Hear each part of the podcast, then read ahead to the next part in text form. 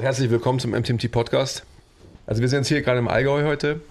Das ganze Wochenende schon gewesen, haben uns ähm, kulinarisch es uns sehr gut gehen lassen. Bisschen zu gut, vielleicht. Ja, ich habe ein bisschen Bauchweh. Aber es liegt, glaube ich, auch an der letzten Woche. Ähm, ja, und wir haben viel gesprochen über diverse Themen. Ein Thema, was ganz präsent war, war letztendlich vielleicht so zusammengefasst formuliert in die Frage, wie weit darf man als Coach gehen? Mhm. Das haben wir sehr intensiv erörtert. Ich habe dann gleich die Gegenfrage gestellt, wie weit muss man als Coach gehen? Vergesst nie, lasst immer fünf Grad sein. Will ich mich überhaupt verändern? Stillstand ist der Tod. Ehrliche Arbeit für echte Ergebnisse. Ah, I love it. Love your process. Keep the power inside. Always. Always. Und? wie, wie weit muss man als Coach gehen? Ich, das ist eine ganz wichtige Frage, glaube ich, die, ähm, die man für sich selbst beantworten muss und die man auch zusammen mit dem Menschen, mit dem man arbeitet, beantwortet werden muss. Mhm. Das ist ganz wichtig. Habe ich jetzt ein neues Wort gemacht? Beamtet. Beamtet. Beamtet. Diese Frage muss beamtet werden im Dialog zwischen Coach und Coachee. Mhm, das stimmt. Ja, ernsthaft, das ist eine ganz wichtige Sache, weil man muss sich schon die Frage stellen, also wir sprechen jetzt für uns MTMT intern erstmal, was ist unser Auftrag und was ist, was ist unser Why, was ist unser Purpose und so weiter. Geht es einfach darum, jemanden beizubringen, wie er Kniebeugen lernt? Ja, natürlich auch.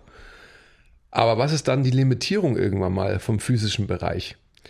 Beziehungsweise was, was können wir mit, mit dem Möglichkeit, mit dem Einfluss, den wir auf die Menschen haben, mit denen wir arbeiten, noch erreichen?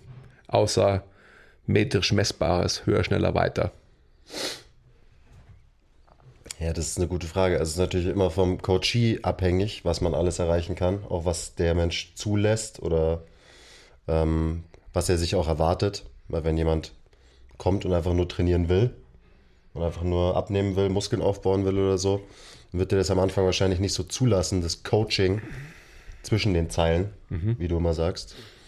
Aber wir sehen es ja schon auf uns als unsere Aufgabe an, auch zu coachen. Deswegen schimpfen wir uns ja auch Coaches und nicht Trainer, mhm. nicht Personal Trainer. Da müsste man halt also für uns intern erstmal definieren, was wir natürlich getan haben, was bedeutet es überhaupt, was, was bedeutet es, ein Coach zu sein versus ein Trainer zu sein. Ähm, mit was geht es einher? Also mit welcher Verantwortung? Mit welchen Zielen, die wir anstreben und sind die Ziele dann deckungsgleich, sind die konkurrent mit den Zielen der Menschen, die zu uns kommen? Und gerade da braucht man, glaube ich, einen regelmäßigen Check-in. Also, dass man eben sich zusammen hinsetzt und das nochmal überprüft. Weil als Coach hat man natürlich immer Ziele für seinen Coachee und wir wissen ja auch, was gut für die Menschen ist. Also jetzt einfach aus einem ähm, Training gesehen und so von einem Bewegungsstandpunkt aus gesehen. Und ich glaube, dass man immer produktiver im Training sein wird, wenn man auch weiß, warum man das macht, was man macht. Und eben nicht blind seinem Coach hinterher eiert und alles ausführt, was der dir sagt und so weiter. Ich glaube, wenn man wirklich weiß, was das Why dahinter ist, hinter diesen Kniebeugen und diesem Kreuzheben und so weiter. Ich glaube, dann wird man auch äh, größere Erfolge haben im Training, auf jeden Fall. Also allein daher ist es wichtig, dass man immer wieder die Ziele zusammen überprüft. Mhm. Also wir sprechen ja immer wieder davon, das habt ihr euch vielleicht auch gemerkt, die Grei, die, die Grei, das ist krass, die drei Grundmotivationen, warum jemand zu uns kommt, sind erstmal Motivation. nein, nein, nein. Auf. Entschuldigung, Running Gag. Also, die drei Grundmotivationen, warum jemand zu uns kommt, sind Gesundheit, Leistung und Optik. Ich sage es mit Absicht in der Reihenfolge, weil es natürlich genau andersrum ist. Die Leute kommen aus optischen Gründen. Jeder, ja, wir sagen immer, wer ähm, das verleugnet, der lügt hochgradig, das stimmt auch. Dann irgendwann mal natürlich Gesundheit, logischerweise. Jeder will irgendwie gesund bleiben, werden, sonst irgendwas. Und dann kommt irgendwann mal die Leistung. Also sprich, wenn ich da mal was kann, dann ist selbst der Faulste irgendwann mal daran interessiert, so, hey, was habe ich eigentlich beim letzten Mal gedrückt? Oder wie viel Kniebeugen habe ich da und da mit dem Gewicht gemacht und so weiter. Das kommt aber ganz weit hinten. Und jetzt für mich aber die wichtige Frage, das sind ja wirklich, das sind ja drei omnipräsente Motivationen, aber was gibt es denn für eine, für eine überspannende Motivation, die eigentlich viel, ich sag mal, nachhaltiger ist als diese drei Faktoren? Und es, könnten, es kann ja im Endeffekt ein, eine Summe aus diesen drei Faktoren sein, die aber es viel besser auf den Punkt bringt. Fällt dir da was ein? Vielleicht Prozessliebe? Prozessliebe eh immer. Aber Prozessliebe kannst du ja auch erst erreichen, wenn du einfach ein, schon ein, ein gewisses übergeordnetes Ziel hast, oder? Ja, das übergeordnete Ziel ist ja irgendwie, ich weiß nicht, wie man das nennen soll, Wellbeing und dass es einem halt gut geht und dass man irgendwie vielleicht ein bisschen glücklicher ist in seinem Leben, oder? Das ist jetzt vielleicht schon ein bisschen zu deep, aber. Na, ich finde es gut. Das fasst vielleicht so ein bisschen zusammen. Aber das, das meine ich einfach, dass einfach die Summe aus Optik, Gesundheit und Leistung muss man ja auch irgendwie anders titulieren können. Ja, und wie? So wie du es gesagt hast, du okay. sträubst dich ja gegen das Wort Resilienz. Resilienz. Ja, ich weiß nicht, ob das da so gut passt. Ich glaube schon. Ich glaube schon, dass es da gut passt auch. Also ihr wisst aber, worauf wir hinaus wollen. Nein. okay, nein. Ja, wahrscheinlich wisst ihr es nicht. Ähm, oder ich habe mich schlecht ausgedrückt. Die Frage einfach, die man immer wieder bekommen kann oder die man auch stellen kann als Coach, beziehungsweise die der Coachie auch stellen kann, aber jetzt gehen wir mal von Coach-Richtung aus, den Coachie zu fragen, weißt du überhaupt, was wir hier trainieren? Das ist eine gute Frage. Also, dass wir proaktiv wirklich die Leute damit konfrontieren, dass sie sich Gedanken darüber machen, was machen sie da überhaupt gerade und warum machen sie das.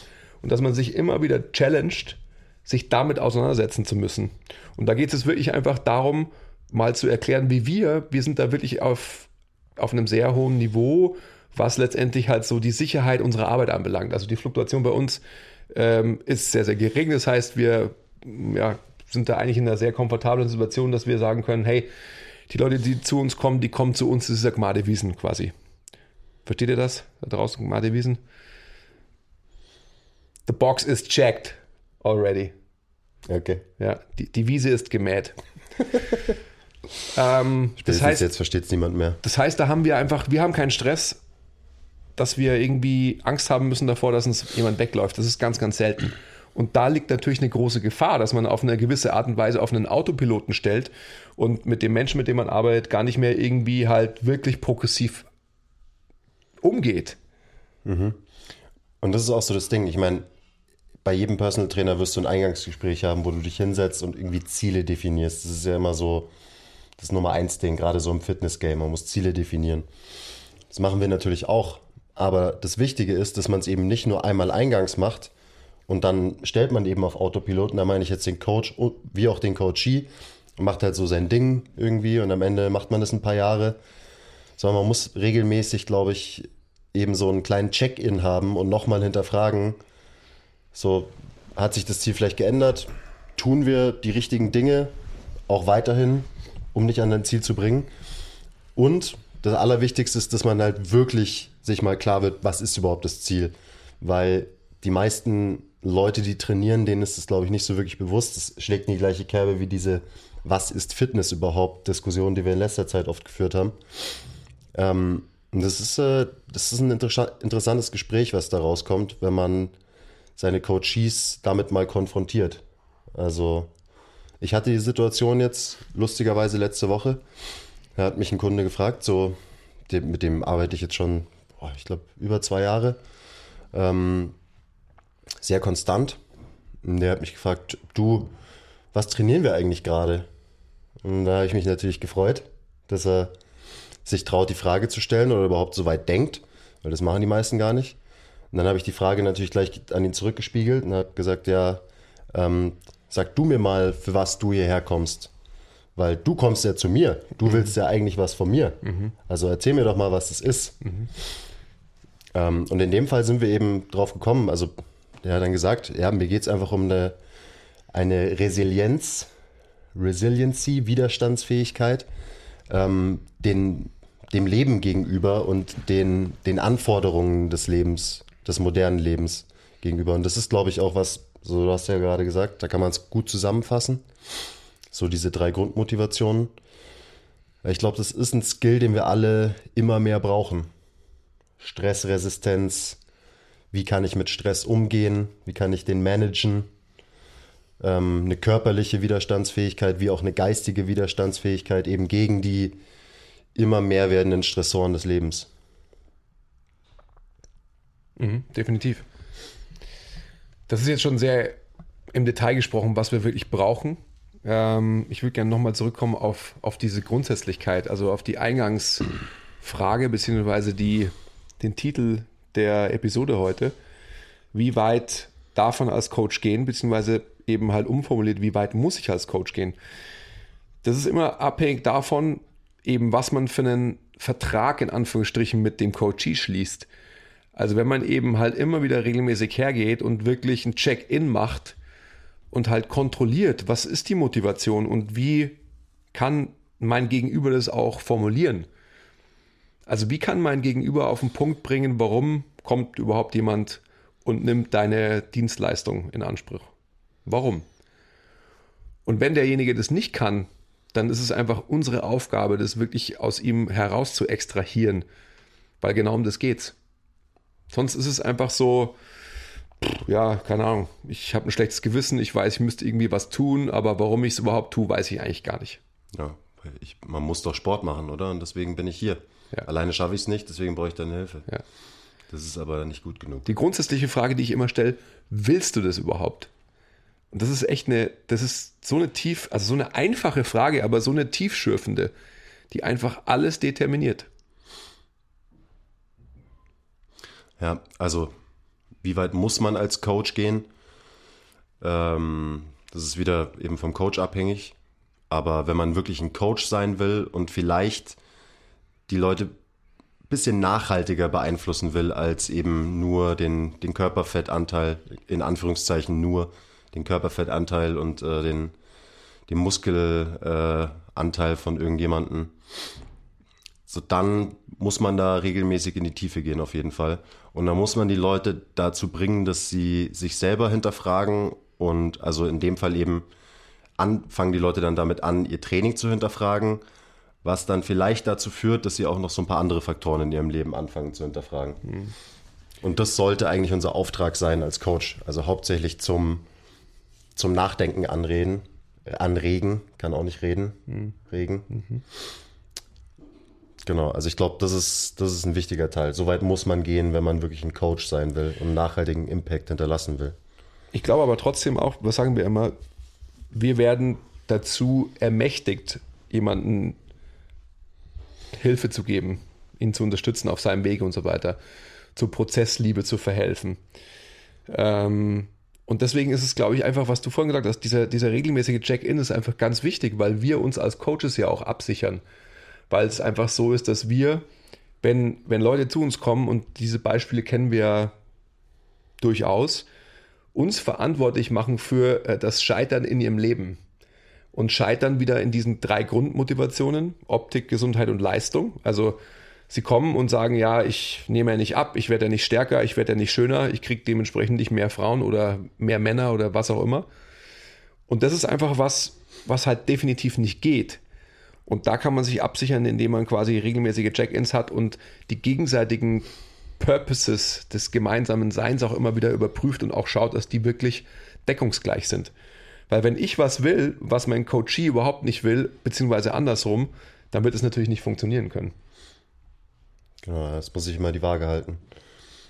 Und am Ende kann man das ja auch aufs eigene Training übertragen, also jetzt mal abgesehen vom, vom Coaching. So, wenn man sein eigener Coach ist quasi, sollte man das auch regelmäßig hinterfragen. Wofür mache ich das überhaupt? Mache ich die richtigen Sachen, um dieses Ziel zu erreichen? Das ist ganz wichtig. Und dann, wenn nicht, muss man halt die Eier haben und eventuell Sachen äh, drastisch anders machen. Ja, definitiv. Oder auch weniger drastisch. Und auch jetzt nochmal die, die Absicherung, das hört sich jetzt so blöd an, aber es ist, das ist schon wichtig, weil, also das ist jetzt wirklich so eher so an, an andere Coaches vielleicht gerichtet. Ja, wohl gar nicht. Auch an, auch an den, den Customer, an den Consumer eigentlich. Weil es ja so ist, dass solche Situationen kennt ihr vielleicht da draußen auch, dass ihr eine gewisse Erwartung mitbringt und die wird nicht erfüllt und ihr macht jemanden anderen dafür verantwortlich. Sucht die Verantwortung aber nicht bei euch selbst. Und das wird auch niemals funktionieren, weil es einfach immer so sein wird, dass, dass ihr immer wieder eine neue, sind genau die Leute, die so Trainingsplan-Hopper oder halt äh, Trainer, Coaches, Hopper sind, die ihr, ihr Glück bei dem einen nicht finden und denken, beim nächsten finden sie ihr Glück. Und das wird einfach, das, das wird nicht funktionieren. Nie, niemals im Leben. Ich würde einfach da auch nochmal eine praktische Ableitung ähm, finden wollen, weil wenn, wenn man einen gewissen Vertrag eingeht, wieder Vertrag in Anführungsstrichen, zwischen einem Coach und einem Coachee und man stimmt sich auf gewisse Statuten ab, das ist das Ziel, was wir gemeinsam jetzt irgendwie ähm, vereinbaren zu erreichen, ähm, in eingebettet hoffentlich in diese Prozessliebe, die wir immer proklamieren. Ähm, dann kann man sich gegenseitig accountable halten für das, was man eben ausgemacht hat. Wenn also jemand zu mir kommt und sagt, boah, heute, äh, ich will Vollgas irgendwie äh, Bankdrücken trainieren oder Deadlifts trainieren oder sonst was und ich ihn aber vorher frage, hey, wie, wie viel hast du geschlafen? Ja, nicht so lang. Und wie viel hast letzte Nacht geschlafen? Ja, auch nicht so lang. Ihr wisst, worauf ich hinaus will. Dann ist es einfach so, dass halt das Ziel, was man irgendwie vermeintlich ausgemacht hat, niemals erreichbar sein wird, weil einfach die die Faktoren und die Maßnahmen, die der Mensch in seinem Leben allgemein ergreifen muss, um dahin zu kommen, einfach nicht, wie sagt man da, eben gecheckt sind in der Box. Und da kommt es dann wieder ins Spiel, wie weit müssen wir gehen als Coaches im Coaching. Da muss man dann eben auch wieder so weit gehen und die Eier haben, das den Menschen ganz offen und ehrlich zu sagen. Das passiert, glaube ich, viel zu wenig in der Fitnesswelt. Dass man wirklich sagt, hey, stopp, mhm. du kannst dieses Ziel nicht erreichen, wenn du so weitermachst, wie du jetzt gerade, wie du jetzt gerade lebst. So, mhm. wenn du das wirklich willst, wenn du das wirklich willst, willst du das wirklich, dann musst du massiv was ändern an deinem Lebensstil. Und das ist dann auch wieder das, wo das Coaching ins Spiel kommt. Also da geht es halt an weit drüber hinaus über ähm, wie viel Wiederholungen mit äh, Kniebeugen machst du jetzt oder wie gut ist deine Technik beim Kreuzheben oder so sondern da sind halt Lifestyle-Faktoren, nenne ich es mal, viel wichtiger am Ende. Und wahrscheinlich sind es auch die Faktoren, die einen viel größeren Impact haben, eben auf die Resist, wie wir es? Resist, Resist, Resilienz. Resilienz slash Widerstandsfähigkeit dem, äh, dem Lebensstress gegenüber. Also die, die, großen, die großen Boxes eben checken. Hm. Wie zum Beispiel Schlaf, ernähre ich mich äh, vernünftig und so weiter. Und deswegen ist es, glaube ich, auch erstrebenswert und sollte es erstrebenswert sein für jeden Coach, da irgendwie zu, immer, immerhin zu versuchen, nachhaltigen Impact zu hinterlassen bei den Leuten. Ja. Hey Leute, kurze Unterbrechung. Wir wollten uns nur kurz für eure Aufmerksamkeit bedanken. Und ähm, bitte zeigt uns etwas Liebe in der Form von Likes, Abos, Kommentaren, Bewertungen weil wir lieben euch auch. Oh, ich kann nicht mehr. Und jetzt geht's weiter. Okay, danke. Jetzt kommt noch eine, eine sehr eigennützige Facette von dem Ganzen für mich auf. Und das ist die Longevity als Coach. Also wieder zu unterscheiden, will ich eben, was wir jetzt gerade versuchen anzusprechen, nachhaltigen Einfluss haben auf die Menschen, mit denen ich arbeite, weil ich es kann. Versus bin ich zufrieden, wenn sie hierher kommen und ihr physisches Training machen und dann wieder abhauen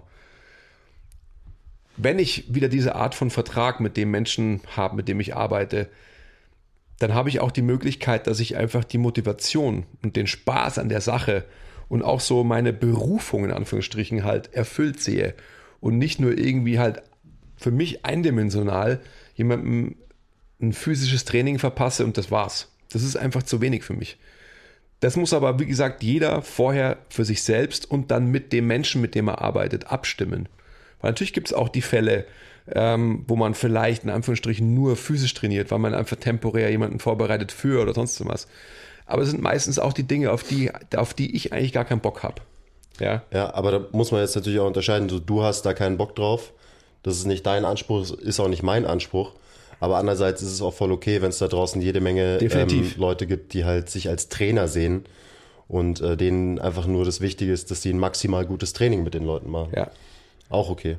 Wobei es auch da so, ich meine, da kann man, das kann man ja rückwärts, vorwärts, seitwärts, hochkant und sonst irgendwas kann man das beleuchten.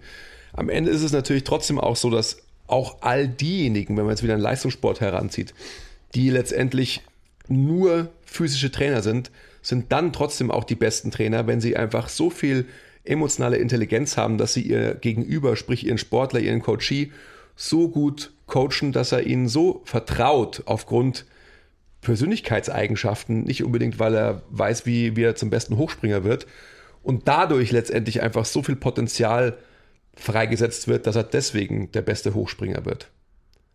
Also diese letzten Perzentile werden sicherlich einfach freigesetzt durch ganz andere Faktoren als nur durch technisches Umsetzen. Ja. Aber trotzdem hast du natürlich vollkommen recht. Und also wir sind ja jetzt gerade bei der ähm, Longevity, der Langlebigkeit als Coach. Ähm, also wir haben das, glaube ich, schon abgedeckt, dass man als Coachee, als Trainierender immer wieder überprüfen muss, ob man zufrieden ist, ob man in die richtige Richtung arbeitet im Training. Und eben für den Coach ist es genauso wichtig, weil wenn du halt, keine Ahnung, 30, 40 äh, Jahre lang Menschen coacht und intensiv eins zu eins betreust, dann äh, darf dich das natürlich auch nicht frustrieren, was du machst, weil die Ziele, die du gesteckt hast für deine Coaches, mhm. nicht erreicht werden und äh, ja, dich das einfach nicht zufrieden macht in deiner täglichen Arbeit. Dementsprechend wirst du wahrscheinlich oder sogar ganz sicher ähm, früher ausbrennen und äh, eben nicht mehr so viel Energie haben, so einen guten Job zu machen. Mhm, also da, da, muss man auch einfach mal äh, regelmäßig auf sich selber schauen. Und wenn man jetzt als Coach jemanden hat, der dich nervt, weil er, was weiß ich, äh, sich deiner Meinung nach nicht genug anstrengt oder zu viel rumjammert und weil er eben nicht die richtigen Sachen macht, dann liegt es auch wieder als dir, an dir als Coach, ähm, den Menschen zu konfrontieren. Und am Ende wird es wahrscheinlich dazu führen, dass ihr beide wieder zufriedener seid im, in der täglichen Arbeit. Oder es kann auch dazu führen, dass man sagt, gut, wir sind kein, äh, kein guter Fit voreinander. Ähm, du musst dir einen anderen Coach suchen, hart gesagt jetzt. Das, das sagt man natürlich immer so theoretisch und das ist auch richtig, ja. Wer sich das dann tatsächlich am Ende traut, weil da, da gibt es natürlich einfach auch die wirtschaftlichen Aspekte. Keiner will irgendwie einen Kunden verlieren, logischerweise. Aber am Ende, also da will ich jetzt nicht wieder irgendwie vom, von meinem hohen Ross runtersprechen, aber das ist schon natürlich einfach, wenn man eine gewisse, ich sag mal, wirtschaftliche Sicherheit hat, dann, dann macht sich sowas natürlich leichter. Aber ich kann jedem, auch der nicht die wirtschaftliche Sicherheit hat, einfach nur dazu raten, dass, dass man das wirklich macht, was der Quiz gerade gesagt hat, weil ansonsten brennt man aus oder kriegt ein Magengeschwür oder sonst irgendwie. Also dann wirst du keine Longevity als Coach haben können, weil es dich einfach hart nervt. Also gerade solche Leute, mit denen du halt äh, keine, keine Deckungsgleichheit in der Motivation mehr hast, das ist einfach so anstrengend. Das ist einfach, das wird für beide Seiten so frustrierend sein. Und der, dein, dein Coachie wird dann irgendwann mal sagen, ja, es war ein schlechter Trainer und äh, bei dem habe ich gar nichts erreicht und sonst irgendwas. Und wird halt, was ich auch eingangs erwähnt habe, die Verantwortung natürlich von sich schieben und nur beim anderen sehen. Und wenn man als Coach dann so mutig ist, den Menschen wirklich zu konfrontieren, dann haben beide wieder so unglaublich viel dazugelernt. Ja, und auch jetzt aus einem äh, unternehmerischen, finanziellen Standpunkt gesprochen als Coach. Klar kann es sein, dass du da mal einen Kunden verlierst und der ist natürlich irgendwie eine steady Einnahmequelle für dich gewesen. Aber langfristig gedacht hast du wahrscheinlich so viel mehr Energie, dadurch, dass du diesen einen, ähm, also ich bin jetzt nochmal hart, den Klotz am Bein quasi verlierst dass so viel Energie freigesetzt wird, dass du eben noch viel besseren Job machst bei deinen anderen und die noch mehr den Leuten in ihrem Umfeld erzählen, was du für ein geiler Coach bist mhm. und du, du, dadurch auch wieder noch mehr Kunden bekommst. Mhm. Jetzt hat die Kamera gerade geblinkt, glaube ich. Hat sie geblinkt? Ja. Ist das, ich schau mal kurz. Ist das ein Thing? Ich weiß es nicht. Schau mal kurz, was passiert ist. Hallo, Nein, danke. Der, der Kamera geht's gut. Dass ihr noch dran seid, oder wie heißt es? Ja. Also, ich würde, ich würde immer hergehen, wenn ihr, wenn ihr einen Trainer habt, dass ihr wirklich das mal macht, was wir jetzt gerade gesagt haben, dass wir, dass wir uns gegenseitig natürlich immer konfrontieren, also auch in unseren Trainings gegenseitig. Also das, was du vorhin gesagt hast, dass man sich selbst als Trainierender auch natürlich immer wieder überprüfen muss, wenn man eben selbst seine Ziele ähm, festlegt für sich. Mhm. Ähm, am Ende sollte das jeder machen, mit sich selbst und mit den Menschen, mit denen er arbeitet, logischerweise. Also das kann man ja wirklich auch anwenden auf, auf alle Konstellationen. Kann man auch auf seine Liebesbeziehung anwenden. Ja. Shoutout. Wir zwei machen das auch regelmäßig, ich weiß. Das bekommst du nur gar nicht mit. Ähm, so, Faden verloren, ich wollte jetzt noch was sagen. Ach so, am Ende, Leute, immer, willst du es wirklich? Also diese Frage müssen wir uns alle gefallen lassen. Und wenn wir jetzt wieder auf Training kommen, dann muss man sich einfach vor Augen halten, Prozessliebe. Will ich überhaupt trainieren? Weil wenn euch der Prozess des Trainierens einfach keinen Spaß macht, dann sucht euch was anderes. Macht's nicht. Sucht euch einen anderen Sport. Ja. Bleibt auf jeden Fall in Bewegung. Aber es muss ja nicht das, äh, es muss nicht das Krafttraining sein. Ja. Spielt äh, Baseball und Frisbee, so wie hier gestern im Garten. Mhm. Reitet auf Pferden und Kühen. Oder wenn ihr klein genug seid, auch ähm, auf einer Ziege. das könnt ihr auch machen. Ja. Was aber man halt so macht auf dem Land, gell? Ja, bleibt ja. in Bewegung, macht Spaziergänge und schaut einfach. Aber macht was.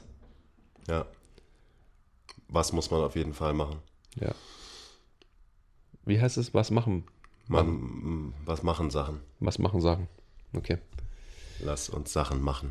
Also wir, wir hätten sicherlich viel, viel tiefer noch einsteigen können in, in das Thema, was muss man als Coach machen. Und da gibt es natürlich auch unterschiedliche Ansichten. Ich bin natürlich, das hat sicherlich natürlich auch mit dem, mit meiner, mit meinem Lebensalter zu tun, aber natürlich auch mit der Zugehörigkeit zu diesem Beruf, sage ich jetzt einfach mal, dass man sich in so eine Richtung entwickelt. Weil, wenn ich mir jetzt vorstellen würde, ich würde nicht so arbeiten, wie ich arbeite, sondern ich würde so arbeiten, dass ich jemandem nur ein physisches Training geben würde, das wäre halt einfach zu wenig für mich. Das wäre halt nicht erfüllend. Ja, hättest du nach einer Woche keinen Bock mehr.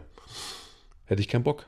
Also eine weitere Frage, die man sich stellen kann, eben als Trainer oder Coach, wie viel Trainer versus Coach will ich sein? Ja. Was genau. für einen Impact will ich hinterlassen bei den Leuten, mit denen ich arbeite? Ja. Und dann, und das haben wir noch gar nicht eröffnet heute, die grundsätzliche Frage des, des, des Trainer oder Coach oder wie auch immer man, Therapeuten, Guru, Daseins, will ich das überhaupt? Und wie sehr will ich das überhaupt? Und dann auch wieder diese Longevity. Ist es meine Berufung, sehe ich das als mein Why an, mit Menschen zu arbeiten oder nicht? Weil wenn ich da nur reinschlittere, weil, ähm, weil ich jetzt irgendwie denke, Personal Training ist gerade hip oder sonst irgendwas und ich denke, ich kann da viel äh, Geld verdienen, viel, whatever das ist, ähm, dann bin ich auf dem Holzweg. Also fragt euch wirklich, habt ihr Bock, euch mit Menschen auseinanderzusetzen? Das ist einfach die Nummer eins Grundlage für das Ganze. Ja. Als Menschenhasser wird es schwer in dem Feld. Gibt es auch genügend, habe ich erst erzählt. Hast du erst erzählt, ja, aber. War kaum zu glauben, oder? Dass es den Leuten dann äh, wahrscheinlich nicht so gut geht. Ist da jemand? Nein, okay. Tiere sind da. Das sind lauter Tiere da draußen. Macht mich nervös. ja. Ja, es geht um das, um das Why, gell? Das Why hinter den, den Sachen. Hinter mhm. der Berufswahl, hinter der Wahl des Coaches, hinter der Wahl des Trainings, der Trainingsmethode. Warum mache ich das überhaupt so? Mhm.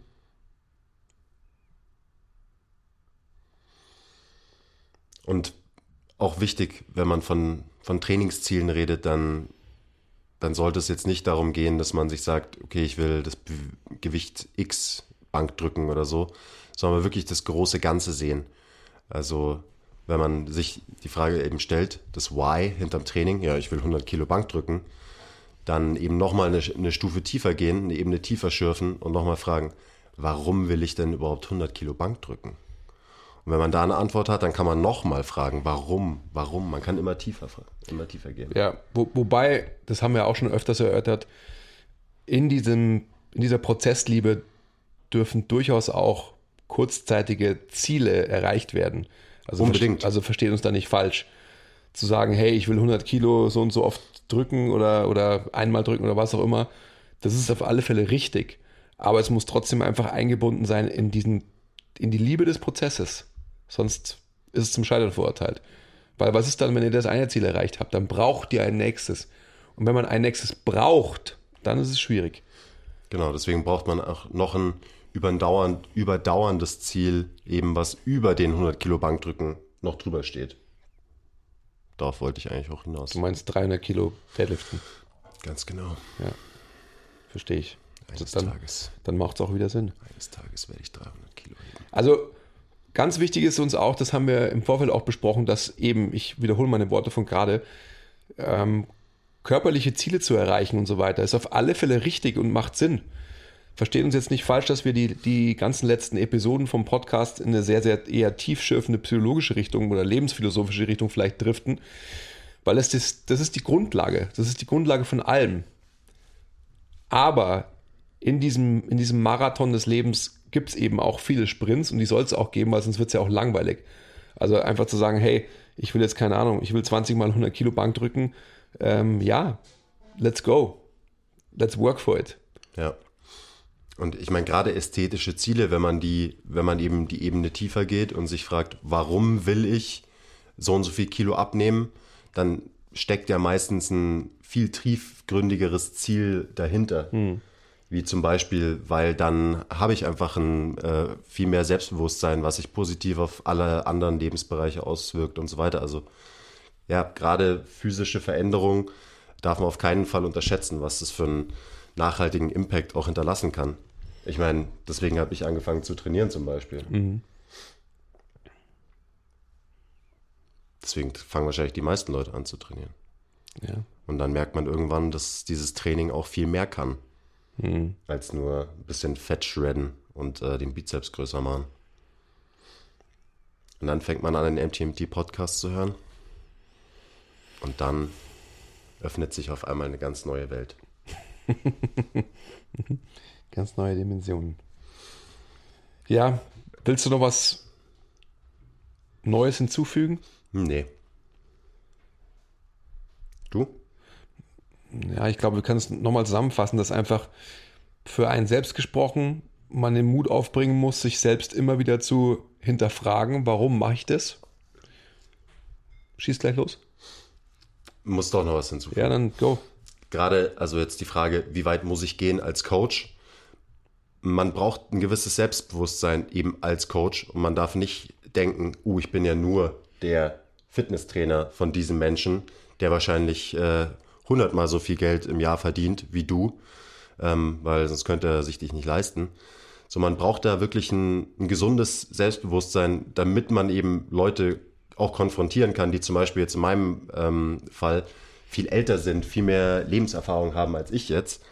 Ähm, das ist ein ganz wichtiger Faktor, dass man diesen Minderwertigkeitskomplex des Fitnesstrainers ähm, nicht die ganze Zeit mit sich rumschleppt und denkt, man darf das gar nicht, äh, Leute so That's challengen. a whole nother story. Ist es, ja. Ja. Aber das, das wollte ich auf jeden Fall noch dazu sagen. Ganz wichtig. Man darf sich da nicht, äh, nicht dran aufhängen oder eben überhaupt so denken, dass man nur Fitnesstrainer oder Coach ist. Jetzt muss man eigentlich doch nochmal weitersprechen über das Thema, weil das ist natürlich eine wichtige Facette der Minderwertigkeitskomplex oder der, die Hierarchie oder der Stellenwert. Und ich, da gebe ich dir vollkommen recht. Ich meine, jeder hat diese Episoden durchgemacht. Ich kann ein Lied davon singen, noch und nöcher. Ganz schön viele Strophen. Ähm, irgendwann mal kommt man an den Punkt und sieht einfach die Wichtigkeit von einem selbst. Und das ist natürlich eine, eine sehr, sehr tolle Bestätigung. Auch wieder. Auch wieder tiefenpsychologisch zu analysieren. Aber ist ja auch egal, das lassen wir jetzt mal weg. Ähm, ich bin voll bei dir. Diese, diese Bestätigung, die, die man selbst auch anerkennen muss, dass man, dass man eine, eine gewisse Wertigkeit für den Menschen, für sein Gegenüber darstellt, das ist einfach enorm. Warum kommt ein Mensch Tag ein, Tag aus, über Jahre hinweg regelmäßig zu dir? Der kommt nicht nur zu dir, weil er eben halt eine bessere Kniebeuge machen will, sondern der kommt aus ganz anderen Faktoren zu dir.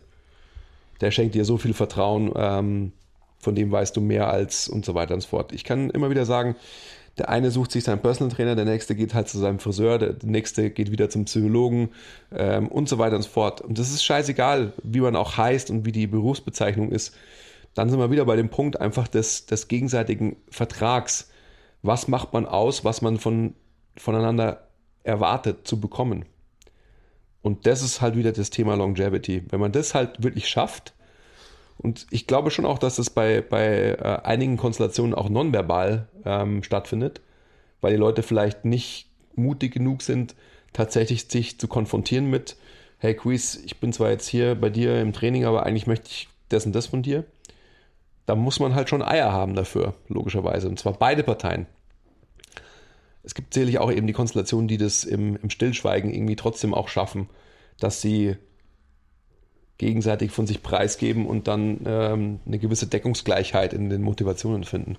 Aber die Deckungsgleichheit in der Motivation von zwei Menschen in einem Kontext zusammen, kann man das verstehen? Mm, Ja. Ich glaube schon. Das ist die Grundlage für Erfolg. Das stimmt, ja. Ja. Okay, lass uns das beschließen, weil Ja. ich glaube, das ist ein guter Aufhänger, Minderwertigkeitskomplex des Trainers auch mal als, ähm, als Folge zu machen. Genau, ja, wollte ich auch sagen. Das ist auf jeden Fall eine eigene Folge wert. Finde ich gut. Also, zusammenfassend kann man sagen, als Coaches challenged eure Coaches regelmäßig. Als Trainierender challenged euch selber regelmäßig. Traut euch, mal ein bisschen in die Tiefe zu gehen, euch zu hinterfragen, euer Training zu hinterfragen, euer Leben zu hinterfragen. Und dann kann man einfach dieses System, in Anführungsstrichen, davon haben wir jetzt noch gar nicht gesprochen, aber am Ende ist es ja ein System, wirklich auf, auf alles anwenden, auf alle Lebensbereiche und so weiter. Also ist das, was ich, was ich will, was ich als Ziel, als, als Berufung, als Purpose, als Aufgabe ausgebe für mich selbst, ist es deckungsgleich mit meinen Handlungen. Und wenn es nicht deckungsgleich ist mit meinen Handlungen, dann ähm, ist halt irgendwo der Wurm drin. Also wenn ich postuliere, ich will ähm, bis zu meiner Hochzeit so und so viel Gewicht abgenommen haben ähm, und dann aber letztendlich nichts dafür tue, dann passt es halt nicht zusammen. Und das ist das Problem bei den meisten. Okay. Wo sind die Tiere? Liebe Grüße aus dem Allgäu. Ja, Wir gehen jetzt äh, Kühe reiten. Und ähm, ja, wohl Andi eine Ziege, ich eine Kuh. Wichser. Ich wollte gerade sagen, und der Rest reitet Ziegen, aber ich habe ich hab mich schon als groß gesehen auch, dass ich heute auch eine Kuh darf, aber egal. Bei den Ziegen kann man sich auch viel besser festhalten an den Hörnern, nämlich. Da ist nämlich so ein geiler Bock. Also nicht ich, sondern der, der da draußen. Ja, okay. Okay, Jetzt reicht's. ja, jetzt reicht's. Okay. Okay, danke fürs Zuhören. Bis zum nächsten Mal. Bye.